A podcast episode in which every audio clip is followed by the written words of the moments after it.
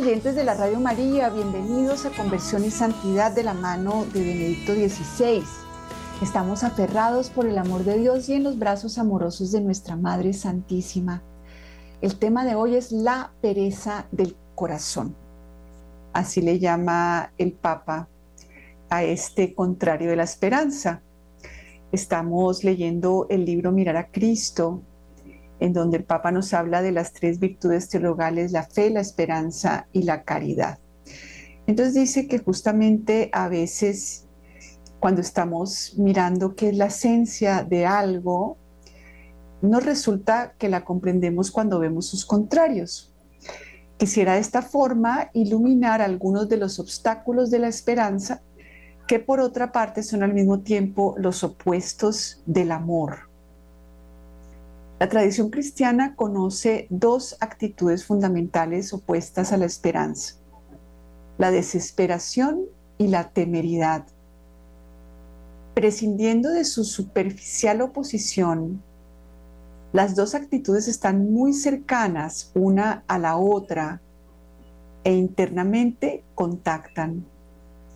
A primera vista me gustaría decir que ambas son formas marginales de la existencia humana que emergen solo en casos límites y no deben atraer sobre sí mismas demasiada atención. Si se definen los dos conceptos de forma muy rigurosa, ese análisis puede ser verdadero si bien en la secularización creciente del mundo, en el que la necesidad de lo infinito del hombre va en vano en contra del muro de lo finito, la desesperación ya hace tiempo que no es la excepción. Miren, aquí empieza a plantearnos el Papa, digamos, la médula del asunto, y es este hambre de infinito que tenemos los seres humanos y cómo el pecado eh, es un buscar encontrar lo infinito en lo finito. Entonces, claro, ahí hay una temeridad porque es como, ¿qué crees que es lo finito como para llenar tu corazón? ¿Qué agallas se necesitan para apuntarle a eso, para invertir en eso? Y obviamente el invertir en lo finito termina obviamente en la desesperación. Entonces, Em, incluso hoy en día, dice el Papa, incluso en la edad de la esperanza, que es la juventud, e incluso en la infancia, encontramos cada vez con más frecuencia la desesperación. Entonces, eh, para comenzar, el Papa ha titulado este subcapítulo Llenar de arena la esperanza y el amor en la pereza del corazón.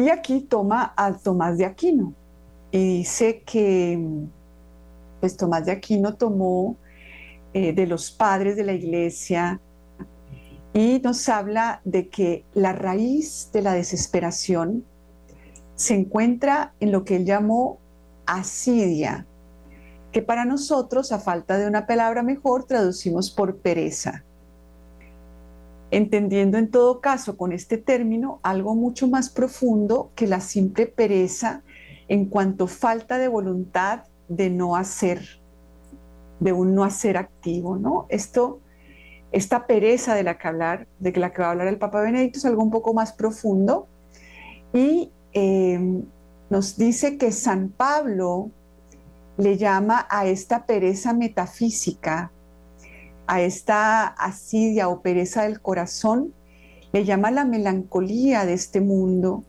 que según San Pablo conduce a la muerte. Y aquí cita a 2 Corintios 7:10. En 2 Corintios 7:10 dice San Pablo, la tristeza del mundo produce la muerte. Entonces, ¿Cómo van las cosas con la misteriosa melancolía de este mundo? ¿Qué es esta melancolía de la que habla San Pablo?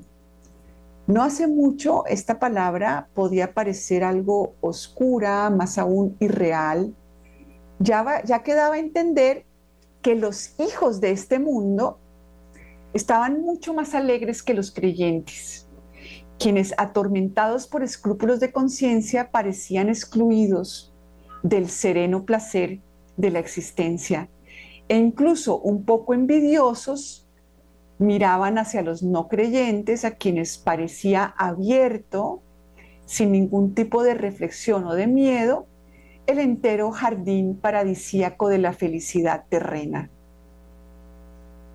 El gran éxodo de la iglesia ha tenido ciertamente este fundamento.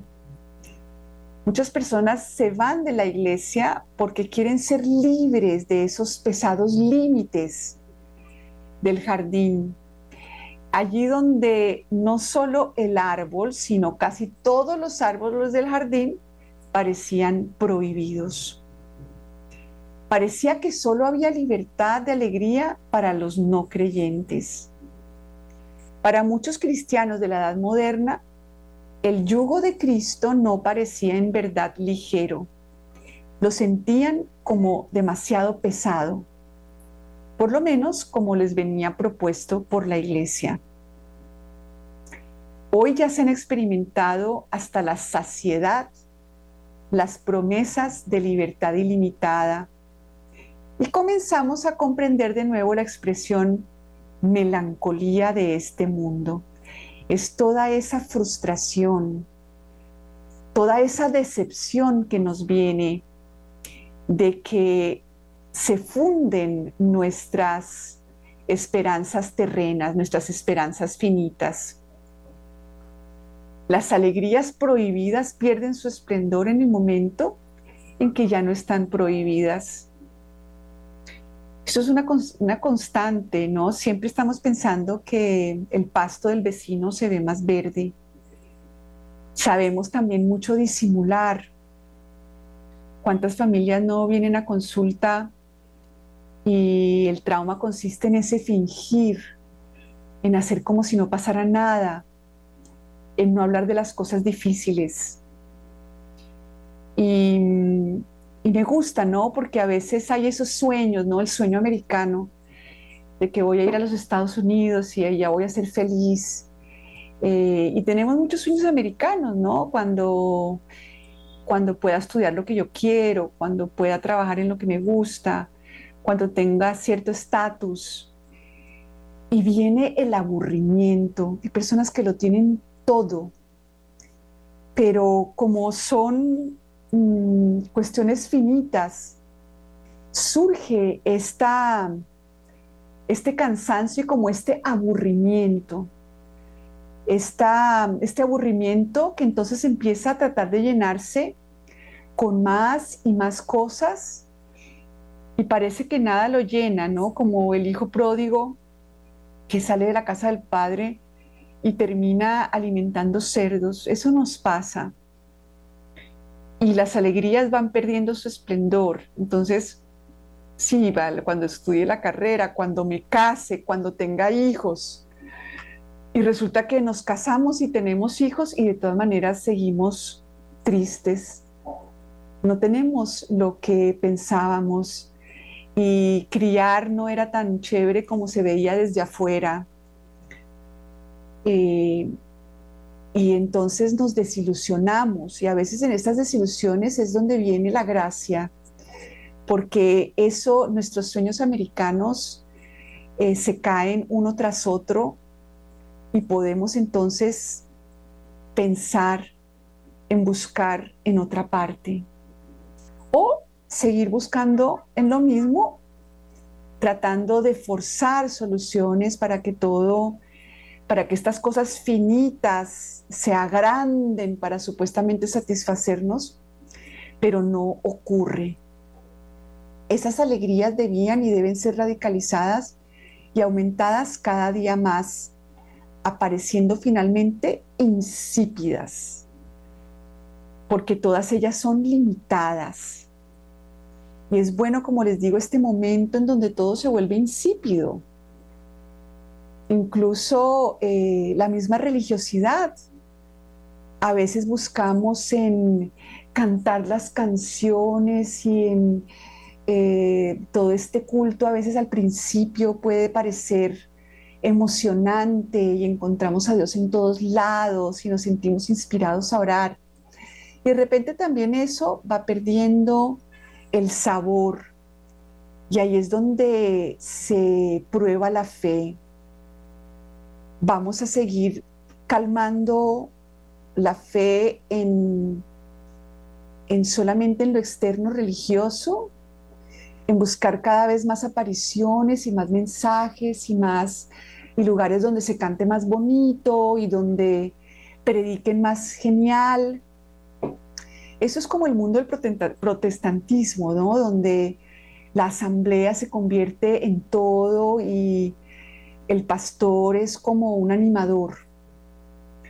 Pero aquí en, nuestro rito católico, en donde se guardan esos silencios, y donde lo más importante no es el sacerdote, sino Cristo, empezamos a, decidirnos o por ir a lo infinito o por el hastío de lo finito. Y entonces muchas personas se van. Y entonces se van buscando ese, ese circo, ¿no? ese espectáculo y terminan en las iglesias cristianas. Entonces, em, la llama del hambre de lo infinito siempre permanece encendida. No hay cómo quitarnos. Eso me gusta mucho. Nadie nos puede quitar ese deseo de infinito que nos define. ¿Quién es el ser humano? dirá el Papa Benedicto XVI. El hombre que es capaz de Dios, que somos capaces de entrar en comunión con Dios, de entrar en, ese, en esa relación entre el Padre y el Hijo, posibilitada por el Espíritu Santo, que el Espíritu Santo en el bautismo se convierte en el alma de nuestra alma, y ese fuego y ese deseo de lo infinito no lo apaga nadie. Y por más que busquemos y busquemos saciar esta hambre en lo finito, y podemos incluso volvernos violentos. En alguna parte de este libro, no sé si es en este tema, dice el Papa que el rencor es eh, el culpar al otro de lo que solo se me puede dar por dejar esta pereza del, del corazón. Solo si yo me abro a las alturas de este hambre de lo infinito, podré aceptarme y aceptar a los demás como son. ¿Qué es, por ejemplo, lo finito, la perfección humana, el no equivocarse, el no cometer errores, el caer bien? Todas estas son cosas finitas que un día podemos alcanzar y al otro día no. O un rato podemos alcanzar y en otro rato no. Por eso quienes buscamos o hemos buscado llenar nuestra hambre de amor y de seguridad en las propias capacidades, en la propia perfección, podemos terminar en la desesperación. Esa es una temeridad. Querer yo construir mi seguridad a través de ser perfecta, eso es temeridad. Y la temeridad, como decíamos al inicio, es la otra cara de la moneda de la desesperación. Entonces esto es bonito. Nadie puede apagar en el ser humano el hambre de lo infinito. Esto siempre permanecerá encendidos. Y este hambre de lo infinito es ese éxtasis es esa necesidad de salir de mí y encontrarme en otro, de que mi identidad, que mi identidad no es con lo que yo construyo y mi sinapsis y mi cerebro. Esa es la cruz, es abrir mi humanidad para abrirme a la divinidad, a Cristo que quiere vivir en mí, al Espíritu Santo que es el alma de mi alma, el alma de mi oración. Por eso eh, buscando apagar este hambre de lo infinito, las personas van hasta las drogas. Eso me permite por un momento el salir de mí mismo. Fíjense qué es eso. Las drogas, el alcohol, me permiten salir por un momento de mí mismo. La adicción al sexo. Todo eso permite como un, em, un sucedáneo, un sustituto de éxtasis, de salir de mí misma para encontrarme en los brazos del amor infinito, donde solo ahí es donde podemos encontrar la seguridad, la calma y la serenidad absolutas.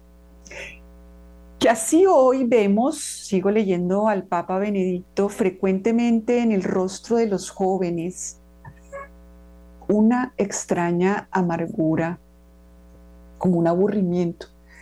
Por eso se la pasan en TikTok y en Instagram, porque es tal el aburrimiento que produce buscar lo finito que se llega a esta amargura. Y a veces incluso dice aquí el Papa, a un conformismo. Es muy distinto aceptar la realidad como ella es y encontrar ese lugar en el corazón de Dios en donde puedo vivir con esa alegría que no me quita nadie. Esa alegría, el humor son rasgos característicos de los santos. Eso es muy diferente al conformismo, a la resignación. Vemos a tantas personas resignadas, amargadas, mm, llenas de resentimiento. Y eso es muy lejano de ese empuje juvenil hacia lo desconocido que tiene eh, la vida cuando somos adolescentes. Aquí el Papa está hablando de los jóvenes y es característico de la mente del adolescente que se está preparando para salir de la casa paterna.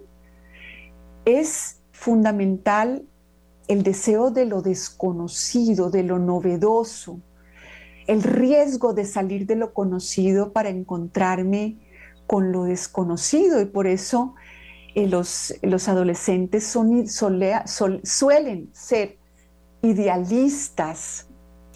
Eh, y claro, a los adultos nos, no nos gusta porque empiezan a darle la espalda a lo conocido, empiezan a buscar estas cosas novedosas y por eso es el momento de mayor peligro de la vida, el cerebro adolescente. Pero en vez de buscar eso novedoso, eso de, oye, ¿quieres tener naturaleza divina o quieres tener solamente naturaleza humana? Porque es que eso es a lo que vamos a la Santa Misa. No es agradecerle a Dios y ahí para, para no, no irme para el infierno. Es que, oye, es lo absoluto desconocido. Entras en el mundo en donde se te da algo completamente externo, ajeno, impresionante, que es la naturaleza divina. Pero no hay esa, uno no ve hoy en día en los jóvenes esta, este idealismo, los ve uno como conformarse y esa búsqueda insaciable de estos placeres finitos en donde terminan en, este, en esta amargura. No sé cómo más decirlo, la palabra está perfectamente usada. Esta extraña amargura, este aburrimiento. Entonces nos dice el Papa el diagnóstico. La raíz más profunda, ah, bueno, no es, ay, es que tienes que creer en ti mismo y tienes que creer en tus sueños creer en mí misma y en mis propios sueños, así estoy firmando mi amargura eterna, porque eso es finito. Nosotros, cada uno de nosotros, somos un sueño de Dios.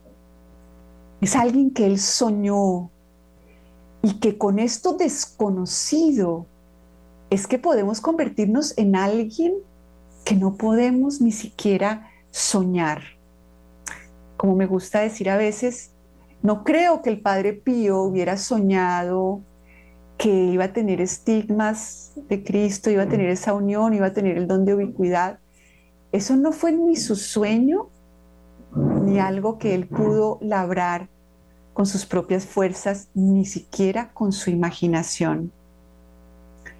Entonces, a veces les damos a los jóvenes un empuje muy finito.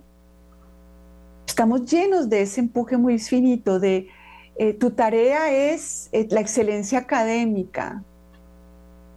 Wow, ahí los estamos invitando o a la temeridad o a la desesperación. Entonces la raíz más profunda de esta tristeza que para qué para qué no mentir. Todos nosotros levante la mano el que no tiene esa tristeza el que no ha tenido esta extraña amargura este yo por qué no estoy feliz si tengo todo bueno, algunos podrán decir eso, pero ¿quién no ha sentido este, este aburrimiento de la existencia, este peso? La raíz más profunda de esta tristeza es la falta de una gran esperanza. Detengámonos ahí. ¿Por qué estoy desesperada? Porque mis esperanzas son muy pequeñas porque estoy triste, porque espero muy poco. Uno creería, en el budismo dicen que el quit o el tip para dejar de sufrir es no esperar. Entonces, si yo no espero nada, entonces no tengo por qué estar decepcionada. Y uno escucha a veces eso, ¿no?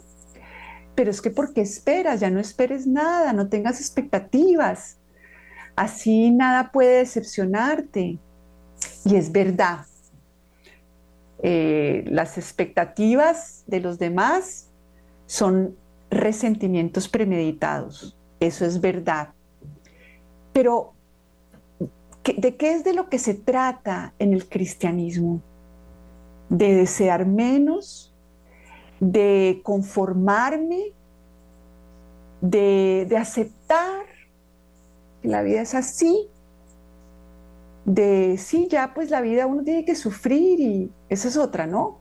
Cuando pensamos, cuando caemos en la mentira eh, de que la cruz es sufrir, eso es un invento maligno para, para dejarnos mm, en nuestro mundo humano sin la gran esperanza de la comunión con Dios. Como nos enseña el Papa Benedicto, la cruz es abrir tu humanidad para incluir la divinidad de Dios. Es muy diferente a sufrir.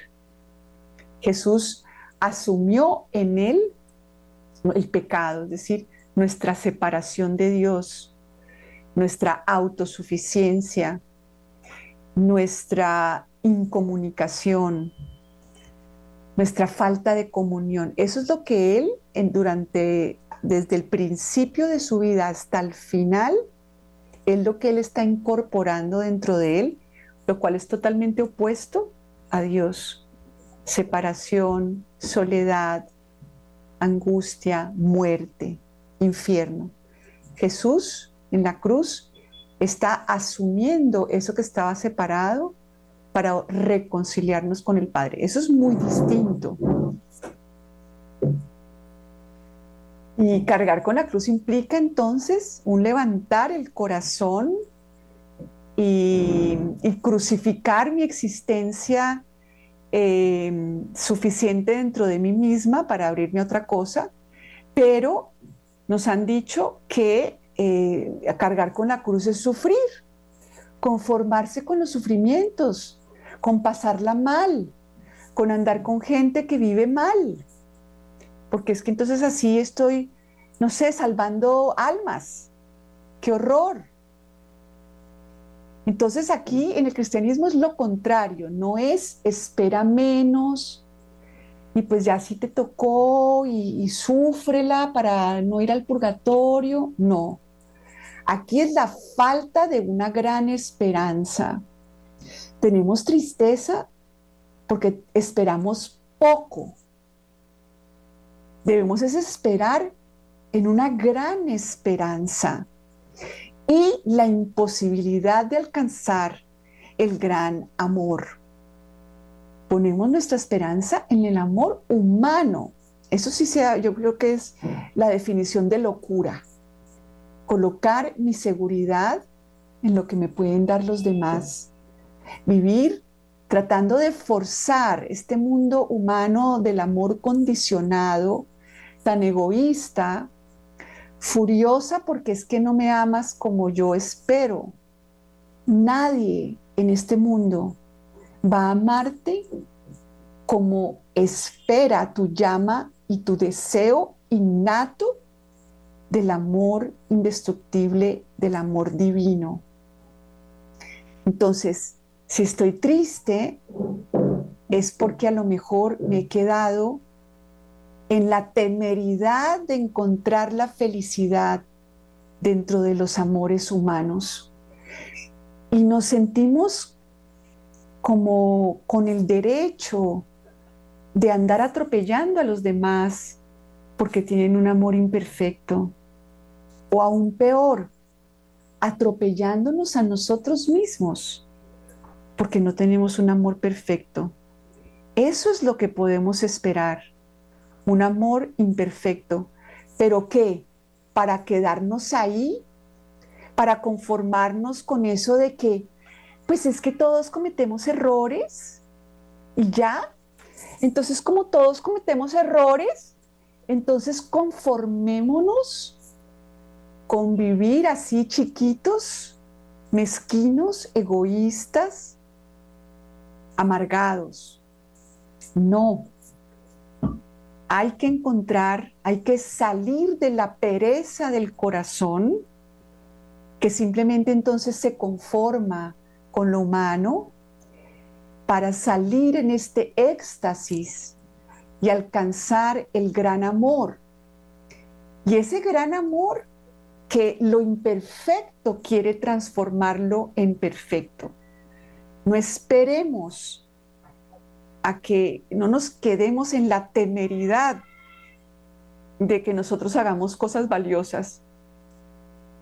Tengamos la gran esperanza de que Dios transforme esto nuestro y le dé un valor redentor, como nos dice el catecismo. Pero entonces, ¿qué pasa? La raíz más profunda de esta tristeza, vuelvo a leer, es la falta de una gran esperanza y la imposibilidad de alcanzar el gran amor. Todo lo que se puede esperar ya se conoce. Eso nos pasa ya como después de los 50, ¿no? Porque pues cuando está uno chiquito está uno en este idealismo y como en esta negación. Pero llega un momento en que todo lo que se podía esperar ya se conoce y todo amor humano desemboca en la desilusión por la finitud de este mundo. Entonces la desilusión em, siempre cuando esperamos en lo finito desemboca en la desilusión, o sea, puedo tener un momento de alegría pasajera pero solo si he trascendido en mis actos y he entrado en ese mundo divino que no se ve, pero que está presente, estoy protegida de la desilusión, porque entonces nada me puede desilusionar. Si yo estoy aquí hablando solo para tener una satisfacción de que, uy, hice el programa, y bueno, ahí como que salió como medio bien y la gente estaba aquí en el programa, entonces qué dicha, ¿no? Porque al menos una sola persona lo escuchó y todas estas cosas con las que nos dábamos el cerebro para medio estar contentos un rato. Qué rico, más bien, eh, Jesús, todo esto te lo entrego a ti, salga como salga, y tú te pido que le des un valor redentor. ¿Hay forma de desilusionarme? Creo que no. Voy entonces a volver a leer. Todo lo que se puede esperar ya se conoce. Y todo amor desemboca en la desilusión por la finitud de un mundo cuyos enormes sustitutos no son sino una mísera, mísera cobertura de una desesperación abismal. Por eso eh, creo que detesto el pensamiento positivo. La persona está sufriendo porque está enferma en la clínica, entonces, bueno, pero por lo menos no tocó que te operaran. Bueno, pero por lo menos eh, estás con tu familia. Pero agradece porque no estás tan mal. ¿Qué es eso? O sea, esos son como, como alegrías bobas, ¿no? Oye, está contigo Cristo en este momento. Estás acompañada. Y esto que estás viviendo, aunque no es tan terrible como los que están en la cama de al lado, para Dios tiene valor. Y puede tener valor redentor. Entonces, ¿de qué me sirve simplemente tratar de yo, como tratar de estar bien y como medio contenta y como medio agradecida y, y pensando positivo? Eso es alimento para pobres, no. Alimentémonos con cosas realmente sustanciosas, reconociendo la grandeza de nuestra alma y lo que verdaderamente necesitamos. Entonces no dejemos de hacer estos sustitutos, ¿no? ay, pero bueno, pero por lo menos no sé qué, pero por lo menos hice cuánto, eh, ay, pero bueno, pasaste, ay, pero, o sea, eso es la cobertura mísera de una desesperación abismal. Llenémonos de esperanzas grandes. Tengamos contacto con Dios, con el Espíritu Santo, que todo esto, así como es, sí, puede que no sea lo peor o puede que no sea lo mejor, eh, no, y puede que debería ser mejor y lo que quieran. Démosle la profundidad, la profundidad divina. Crucifiquemos solamente eso humano y unámoslo con lo divino. Entonces difícilmente hay desilusión. Y si me siento desilusionada, pues puedo hacer algo con mi desilusión. Todo es un puente hacia lo divino, hacia el contacto con el gran amor. Así decía Santa Teresita, todo el mundo le importan los pronósticos. ¿Cuántos eh, oyentes tengo? Eh, ¿Cuántos participaron? ¿Cuántos entendieron? Eso importa, bueno, un poco, ¿no? Pero esa no puede ser lo que llene nuestro corazón porque finalmente eso desemboca en la desilusión por la finitud del mundo. Es como cuando, cuando estaba enferma y, y salí del hospital caminando después de haber estado paralizada y me preguntaban, ¿y qué aprendiste? Como si el mundo se tratara como de aprender cosas como intelectuales, como, ay, ahora aprendí a, agradecer, o ahora de aquí en adelante, eh, cada vez que camine me voy a sorprender, o no, ¿cuál fue el valor de cada uno de esos instantes? Que que no los estaba viviendo sola, que aprendí algo, no me importa, porque es que cada minuto yo me tengo que decidir por estar en comunión con Dios, no por practicar lo que aprendí. No es algo intelectual, es algo vivencial, es una relación, es oración. La vida es oración o no es vida. Y a eso no me refiero a andar rezando, sino en ese contacto consciente con Dios, en ese darle a todo eh, una dimensión divina. Y así la verdad conduce la muerte, la verdad de que la tristeza del mundo conduce a la muerte es cada vez más real. Esta tristeza del mundo nos va enfermando, nos enferma los nervios, nos enferma el cuerpo, nos enferma el alma, nos enferma el temperamento, enferma nuestras respuestas, nos enferma de ansiedad, nos enferma de miedo, nos lleva a la muerte, a la muerte en vida. La tristeza del mundo, el esperar en lo finito, conduce a la muerte. Porque uno puede estar muriendo y estar vivo si está uno con Dios. Ahora, solamente el flirt, el flirt, flirt, es como flirt, es como ese como coqueteo con la muerte, con los deportes extremos, con el peligro, el, el juego cruel de la violencia, es suficientemente excitante como para crear una apariencia de satisfacción. Esto como es de real, el juego cruel de la violencia.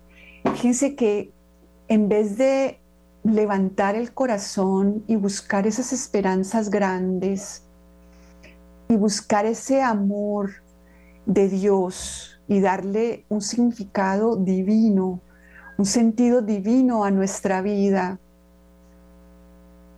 ese vivir en el cielo, aquí en la tierra, eh, llena de amargura y de rabia, porque entonces los culpables son los otros. Los culpables es la economía, los culpables es mi familia, los culpables son eh, mi mamá, eh, los culpables son mi pareja, los culpables son mis hijos. O la culpable soy yo, porque es que me equivoqué mucho, porque es que no hice todo perfecto. Entonces la violencia sustituye la fe, la esperanza y el amor. Nos volvemos violentos porque nos creemos ese cuento de que el problema está en que lo finito se solucione y eso se vuelve excitante. El otro día estaba yo en la fila comprando un helado y un señor se coló y, empezó a decirle a la señorita, eh, mire, mi hija quiere un helado de vainilla. Entonces le dije yo, mire señor, qué pena, eh, la fila está aquí detrás, ¿no? Está detrás de mí. Le dije a la señorita, qué pena señorita, sigo yo en la fila, ¿no? Entonces la señorita me atendió y después el señor le dice a los hijos, Ay, sí, espérense un minutico porque es que aquí está la señora, está desesperada. Y, entonces ahí entra lo humano, ¿no? Eh, entonces le dije, al, me voy contra el señor, ¿no? Y le digo, desesperada, pues usted fue el que se coló. Pero, no sé, o sea, innecesario. ¿Qué me importa? Yo no tengo que hacerme cargo del Señor. Yo no tengo que educarlo, yo no puedo cambiar su vida. Pero lo peor de todo fue que cuando me fui a sentar con mi hijo, entonces me dijo, ¿dónde está el Señor? Porque es que si yo hubiera estado ahí, no. Y yo, Dios mío, mi amor, siéntate tranquilo, pero él se sentía, yo creo que se sentía buen hijo de ir a defenderme del Señor de la fila. Entonces, wow, es como para, para reflexionar. ¿Qué era lo que yo estaba simplemente esperando? ¿Pasar rápido y que me den mi helado? Eso no quiere decir, obviamente, que yo, eh, que el cristianismo me lleva al conformismo de lo inadecuado. Porque como hemos estudiado con, con Benedicto XVI, el perdón no es excusar el mal. Y aquí no se trata de quedarse callado. No, está muy bien pero todo se quedó en esto humano, ¿no? En que no me gustó y entonces le dije lo que le tenía que decir y la enseñanza y yo fui la buena y él fue el malo. Y aquí no hay ni buenos ni malos, ¿cierto? Todos estamos desilusionados, todos estamos amargados. ¿Qué necesidad tenemos de colarnos en la fila? O sea, ¿Por qué? Porque no nos podemos aguantar la fila, porque nos desilusiona el tener que esperar y que es harto. En fin, los enormes sustitutos de la mísera cobertura de una desesperación abismal. Creo que todos somos como unos niñitos desesperados. ¿Ese señor estaba siendo adulto? No. Estaba siendo como un niño chiquito que, que quiere solucionar la, no sé, la, la jartera de esperar. Pero ni eso podemos aguantar y luego queremos con la violencia mejorarlo, ¿verdad? Eh, defenderme. Eh, y, y por encima puede quedarse así y se acabó, ¿verdad? Y fue un momento más de mi vida. Finalmente me pude comer mi helado y se acabó. ¿Y cuántos minutos así están perdidos? Son perdidos. Lo bueno es que para Dios no hay tiempo. Y entonces, ahorita mientras hago este programa y me doy cuenta de, ese momento tan finito que tuve, tan poco trascendental, es que a veces creemos que la fe es como para cuando llegué a urgencias o cuando mi hijo está cogiendo por el mal camino. Entonces ahí sí tengo que volverme la más creyente y ahí se está probando mi fe. No, mi fe se prueba en la fila por el helado, para comprar el helado. Entonces, mm, si comes de él morirás. Hace mucho tiempo que estas palabras dejaron de ser mitológicas Génesis 3:17. Así decía Dios a Adán y Eva, si comen de ese fruto, morirán. Si comemos de ese fruto, si queremos solo comer del fruto de lo finito, moriremos del aburrimiento, de la deserción, de la rabia, de la tristeza, moriremos de orgullo, moriremos de soberbia, y creo que se nos van los días y las horas. Pero en este momento puede uno poner eso, todos esos momentos, todo ese momento vivido de esa manera tan, tan humana. Puedo ahorita pedir por ese hombre tan desesperado que tiene que colarse en la fila, tan poco sereno que no puede esperar y hacer las cosas en lo mínimo, lo mínimo correcto de la norma. Puedo orar por mi hijo porque está pensando que ser buen hijo es defender con violencia. Porque es que eso es lo que nos enseña el mundo. Defiéndete, enséñale al otro. La santurronería le llamo yo. Tuve un momento de santurronería, de sentirme mejor, y a veces también tenemos esos momentos de sentirnos peor. Y ambos, si nos creemos el cuento, estamos comiendo del fruto prohibido. Y ese momento es un momento muerto. Así que pidámosle a nuestra Madre Santísima que resucite todos estos momentos, hagamos ese examen de conciencia real, ¿no? Los mandamientos, no mato, no cometo adulterio, no robo, no, no, y ya, soy mejor que el vecino. No, miremos en dónde estamos buscando, en dónde tenemos puesta nuestra esperanza, en dónde seguimos luchando contra la desilusión con violencia. La raíz más profunda de muchas de nuestras tristezas es la falta de la gran esperanza y la imposibilidad de alcanzar el gran amor. Dejemos a los demás libres hoy de esos yugos de crítica y de juicio. Podemos esperar que en nosotros no hay perfección y podemos quedarnos peleando por dentro y para afuera para que la haya, o entregarnos en manos del amor perfecto y pedirle que tenga misericordia de nosotros pecadores. Bueno, vamos a dejar ahí el programa de hoy.